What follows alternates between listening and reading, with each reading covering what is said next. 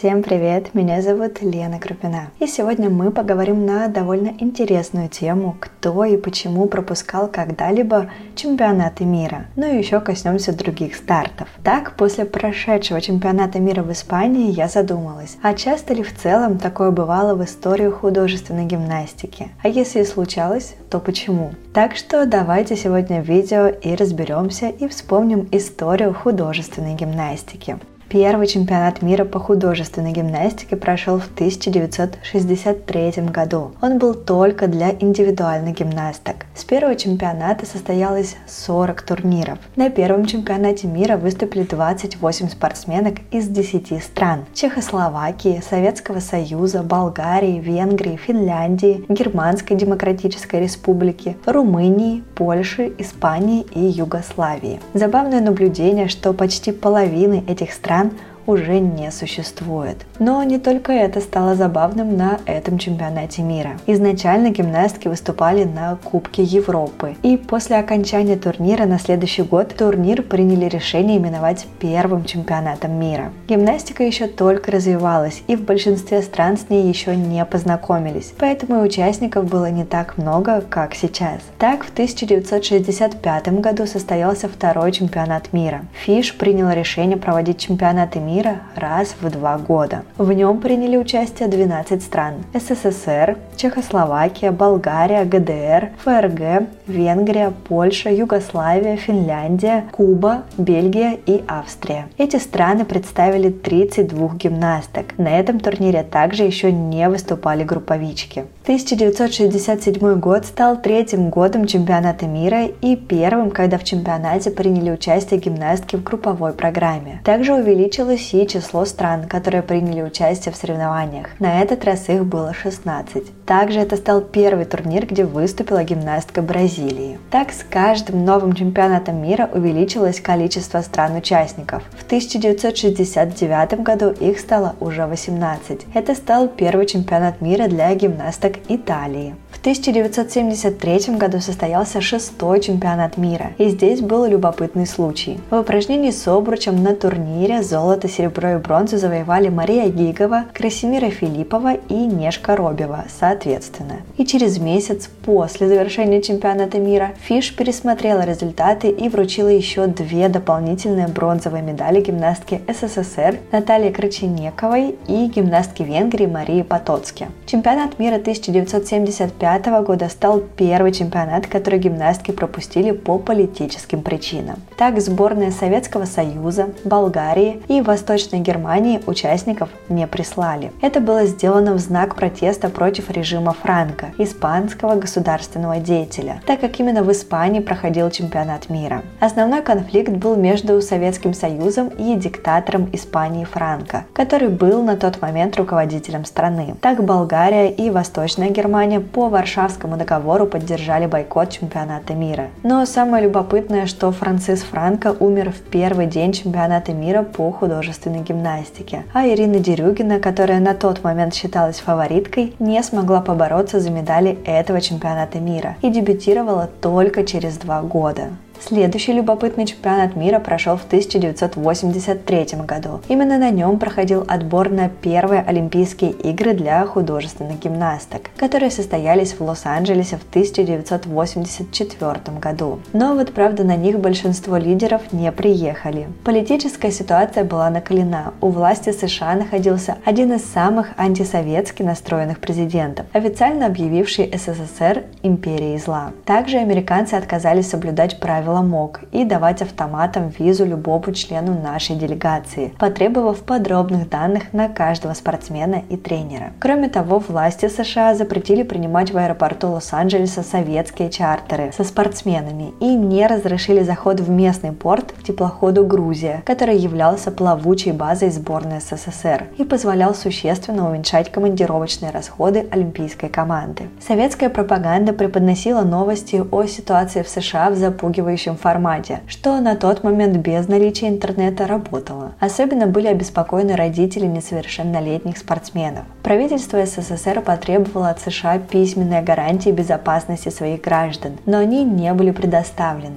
Несмотря на то, что ходили разговоры о том, что СССР хотела отомстить американцам за то, что те проигнорировали Олимпиаду 1980 года в Москве и также проигнорировать Олимпиаду в Лос-Анджелесе. Советские спортсмены вплоть до 1984 года готовились к Олимпиаде, и речи о том, что СССР будет бойкотировать игры, не было. Были даже интервью, в которых чиновники говорили, что не опустятся до уровня американцев и не будут пропускать игры. Еще одной предположительной причиной для бойкота стала вероятность проиграть командный зачет. На тот момент СССР болезненно воспринимала поражение, а в начале года уступила ГДР на зимних играх в Сараево. Поэтому второго поражения советским руководителям не хотелось. Так говорили, что решение было принято председателем спорткомитета, который просто побоялся еще одного проигрыша. А вероятность усилилась после того, как американцы отменили предолимпийские соревновательные недели. Так у местных появилось преимущество перед приезжими. Также обсуждался и идейный момент. Игры в Америке проводились на деньги инвесторов. Государство финансы не давало. Так продавалось все, даже право нести олимпийский огонь, что на тот момент для советских людей было шоком. Спортсмены вспоминают, что с апреля 1984 года пошли разговоры о том, что СССР может не поехать на игры, а также появились лекторы, которые ругали США и организаторов будущих Олимпийских игр. Так в мае 1980 1974 года СССР приняло решение отказаться от участия в Олимпийских играх в Лос-Анджелесе, а также вынудило поддержать свой бойкот еще 14 социалистических стран. Руководители МОК пытались все исправить, но руководство СССР даже не хотело встречаться с международными чиновниками. Учитывая, что Олимпиада проходила раз в 4 года,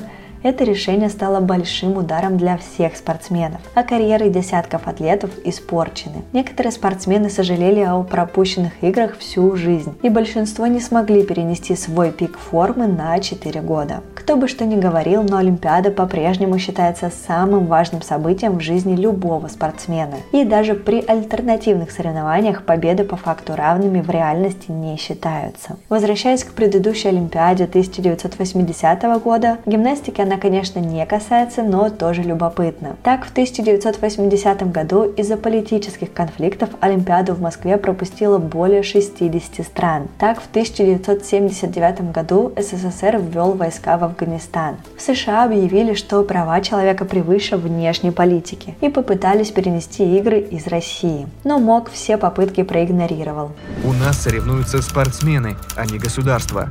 В итоге США организовали бойкот, убедив около 60 стран последовать их примеру. При этом к спортсменам, которые представляли страны, которые бойкотировали Олимпиаду, применялись не только меры морального давления, но также угрожали лишением гражданства. В Италии был введен прямой запрет на посещение игр. В Австралии давили с трех сторон. СМИ выпускала разгромные статьи о спортсменах, которые решили ехать. Правительство называло их предателями, а также подключилась и церковь, которая осуждала участие в играх играх. Но, несмотря на все запреты, более тысячи спортсменов все равно приехали в Москву. Ну и возвращаясь к гимнастике, первую Олимпиаду для гимнасток и первую чемпионку всегда будут помнить и чтить по-особенному. Но ей стала не представительница СССР или Болгарии, которые на тот момент разыгрывали медали между собой. Чемпионат мира 1991 года стал последним чемпионатом, где приняли участие гимнастки Советского Союза. Затем был распад, и каждая страна стала представлять себя на мировых турнирах. В 1997 году чемпионат мира было принято развести. Так, в 1997 году прошел чемпионат мира только для личниц а в 98-м только для групповых. В 2001 и 2002 году прошло такое же разделение. Это, кстати, было поводом многим личницам выступать в составе групповой команды. Так Анна Бессонова, Тамара Ерофеева и Наталья Годунко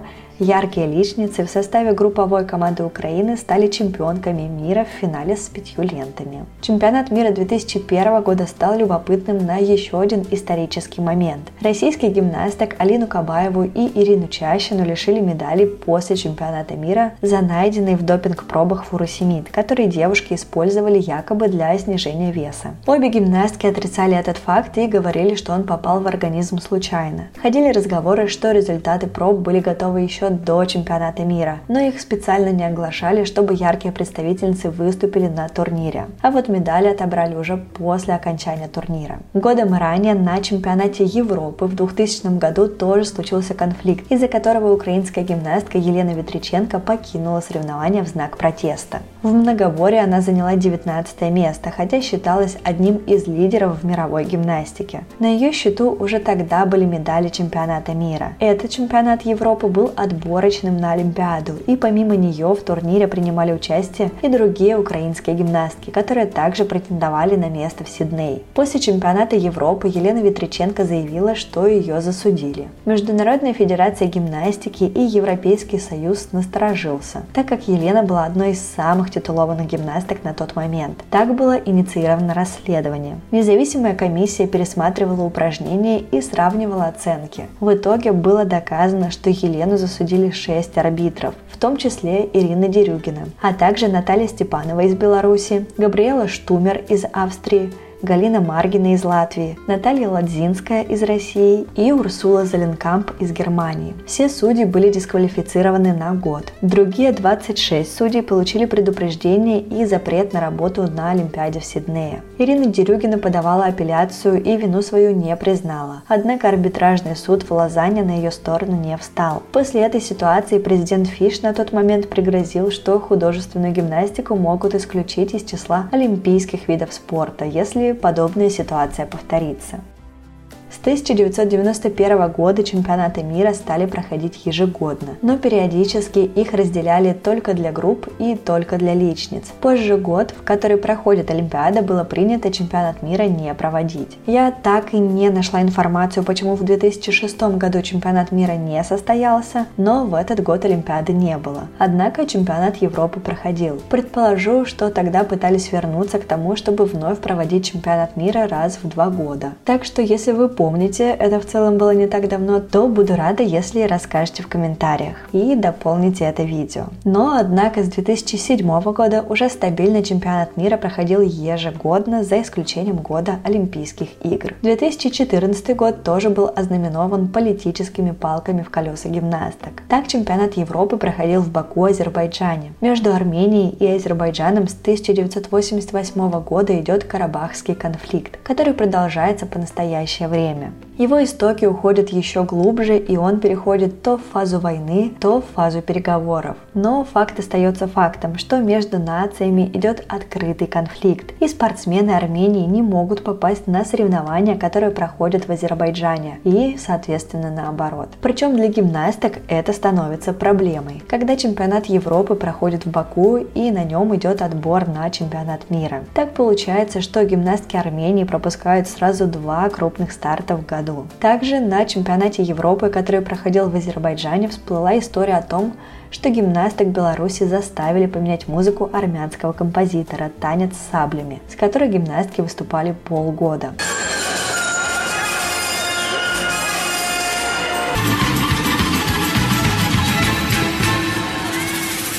Об этом рассказывала в одном из интервью главный тренер сборной Беларуси Ирина Липарская. Она сказала, что сборная была вынуждена сменить музыку по просьбе азербайджанской стороны. Однако пресс-секретарь Азербайджана назвал эту информацию провокационной и заявила, что министерство не просило отказываться от музыки, и белорусская команда по своей инициативе приняла это решение. Чемпионат Европы 2020 года стал первым турниром, который гимнастки пропускали не по политическим соображениям. По крайней крайней мере официально. Так сборная России по официальной версии не стала рисковать из-за бушующего тогда коронавируса и не поехала в Киев для участия в турнире. Также помимо России отказались от соревнований и другие команды. Из самых ярких это сборная Италии и групповые команды Болгарии и Беларуси. Чемпионат мира в 2020 году и вовсе не состоялся. Его перенесли на 2021 год, а в 2021 году он прошел после Олимпиады в Токио. На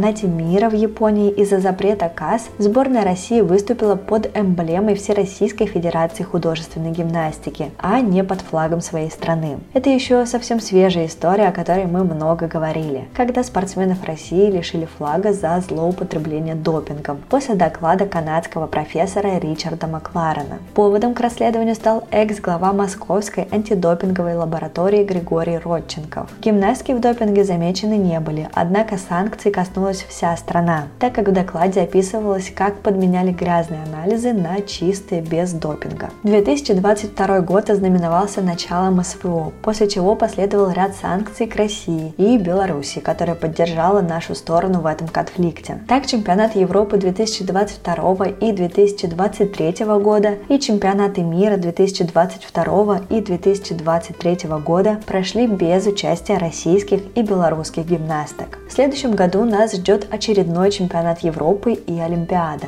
Уже есть информация, что с января 2024 года спортсмены России и Беларуси смогут выступать на международных турнирах при выполнении определенных требований. Что это за требования, пока не опубликовано. Но решение по Олимпиаде должно принять лично МОК. Оно также продолжает кормить завтраками. В России есть разное настроение. Кто-то против того, чтобы участвовать в Олимпиаде вновь без флага и гимна, а кто-то считает, что это не важно, ведь все равно все знают, откуда спортсмен. Эта страница для нас пока не закрыта, и мы будем продолжать следить за ситуацией. Все, о чем я рассказала, это, вероятно, далеко не единственный случай, когда спортсмены не смогли участвовать по каким-либо политическим или личным причинам в турнирах. Сколько конфликтов за пределами нашей страны, о которых мы не знаем. Но, надеюсь, такой экскурс в историю мира художественной гимнастики для вас оказался интересным. Если так, то обязательно ставьте лайк и пишите в комментариях свои мысли обо всем этом. Ну а мы увидимся в следующем видео и помните, что я вас всех очень сильно люблю и пока-пока!